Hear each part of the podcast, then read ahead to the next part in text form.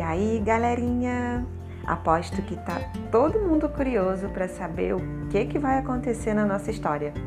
Afinal, no último episódio, o rei prometeu a mão da princesa para aquele que derrotasse o dragão terrível que acabou roubando o dia. Vamos logo então saber como é que essa história continua.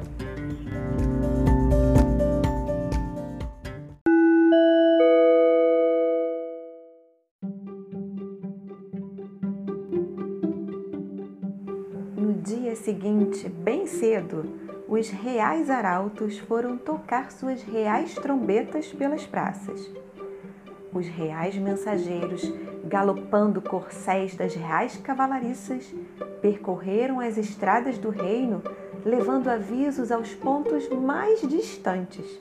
E toda a população foi se reunindo para ver e ouvir os reais comunicados. Aquilo foi o assunto de todas as conversas. E quando acabou o trabalho do dia, no centro da aldeia, seus habitantes trataram de trocar ideias. Eu é que não queria ter que casar com um desconhecido só porque ele é bom de briga, disse a pastora. É, mas não vai aparecer ninguém, garantiu a tecelã. Precisa muita coragem. É, precisa, concordou o ferreiro. Mas para quê?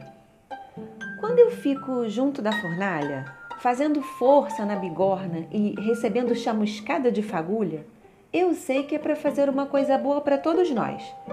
Malhar o ferro enquanto ele está bem quente e poder ficar da forma que a gente precisa. Mas ir enfrentar as fagulhas do dragão negro vai servir para alguma coisa? É mesmo, disse o camponês. Verdade que precisa ser valente para se meter com o monstro e ir lá olhar de perto o olho dele. Mas eu não entendo muito em que é que isso ajuda a gente. E ficaram pensando. Pensaram muito. Mesmo depois que a conversa acabou e cada um tratou de ir para sua casa, aproveitar o escuro e dormir um pouco. No dia seguinte, a novidade da aldeia era a chegada de um príncipe vindo de terras distantes, a todo galope em seu cavalo veloz. Não era um príncipe encantado, mas a pastora, que o tinha visto chegar, afirmava que era um príncipe encantador. Ele falou com ela, foi muito gentil e simpático pediu um pouco d'água para o seu cavalo e explicou que ia se apresentar no castelo. Só para casar com a princesa? Ela foi logo perguntando. Ele sorriu um sorriso bonito e explicou: Nada disso. O principal é não ficar parado. Não tenho nada para fazer o dia inteiro. Tudo o que eu quero, alguém faz para mim e adoro me movimentar, andar a cavalo, enfrentar desafios. Quando soube desse monstro, logo achei que ia ser uma aventura maravilhosa. Bem que ela pensou, aventura mais boba, mas achou que não ficava bem dizer essas coisas a um príncipe encantador. E enquanto ele galopava em direção ao palácio, ela foi andando para a sombra da árvore no centro da aldeia, onde todos os amigos costumavam almoçar juntos. Chegou logo contando as novidades do príncipe. Quando acabou, o camponês disse: É, agora vamos mesmo ter que fazer alguma coisa para defender o dragão. Afinal, ele é amigo da gente. Isso mesmo, apontou o ferreiro. Se ele não carregasse o sol todo dia, garanto que nós íamos ter que trabalhar sem parar, sem poder ir dormir, sem descansar. E se ele não esfriasse os montes e não trouxesse a neblina para o vale, os carneirinhos não iam precisar se esquentar e não iam ter tanta lã, lembrou a pastora. E se ele não ninasse as plantas e o dia ficasse fazendo sol o tempo todo, as colheitas acabariam secas e queimadas. Ninguém ia ter o que comer. Concordou o camponês. E o linho e o algodão não cresceriam.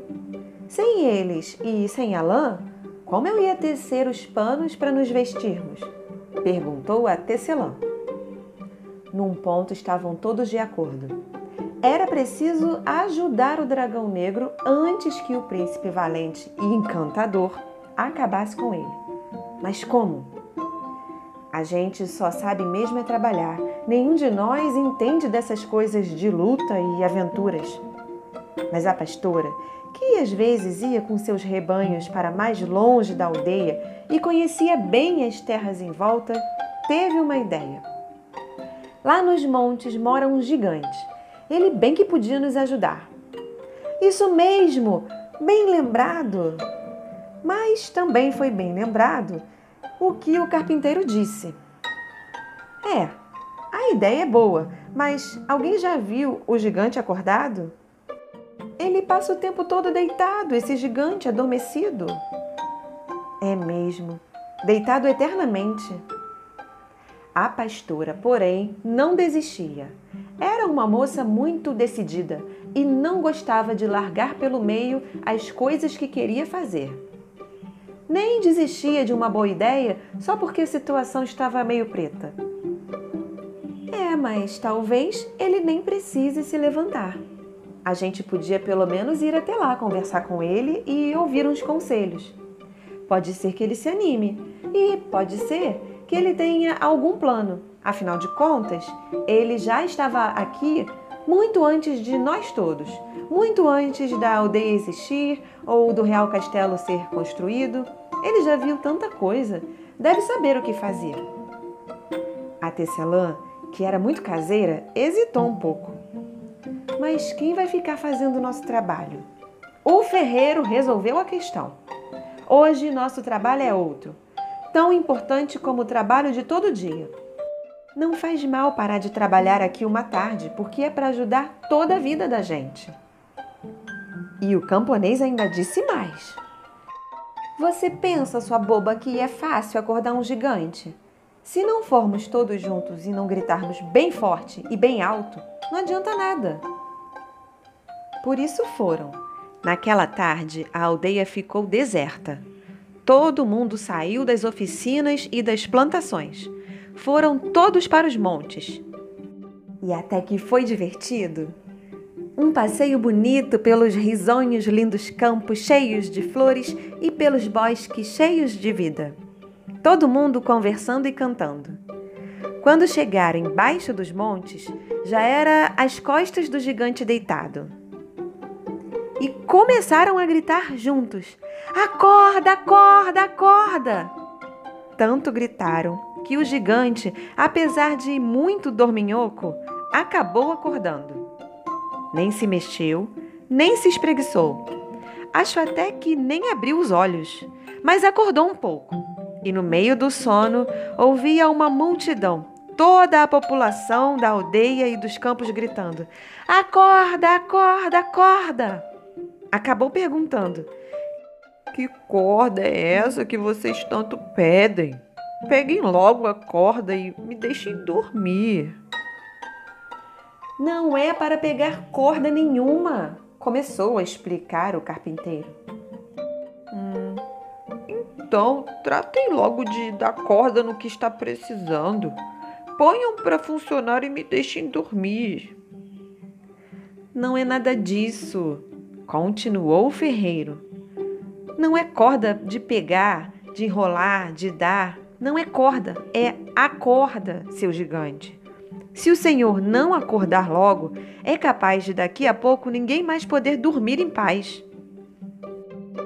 Com essa, o gigante acordou. Não se levantou nem se mexeu, mas ficou bem acordadinho e pediu: Expliquem essa história toda. Eles explicaram. Eu não vou explicar aqui tudo de novo, porque nós todos já sabemos. E quando eles acabaram de explicar, o gigante também ficou sabendo. Bocejando, comentou: a real ignorância. Parou um pouco, bocejou de novo e continuou: Vamos dar um jeito nisso. Vocês fizeram bem em vir me procurar. Vamos defender o dragão negro e seu olho de luar. Do meu corpo de terra tudo vai brotar. No trabalho de vocês, tudo vai continuar.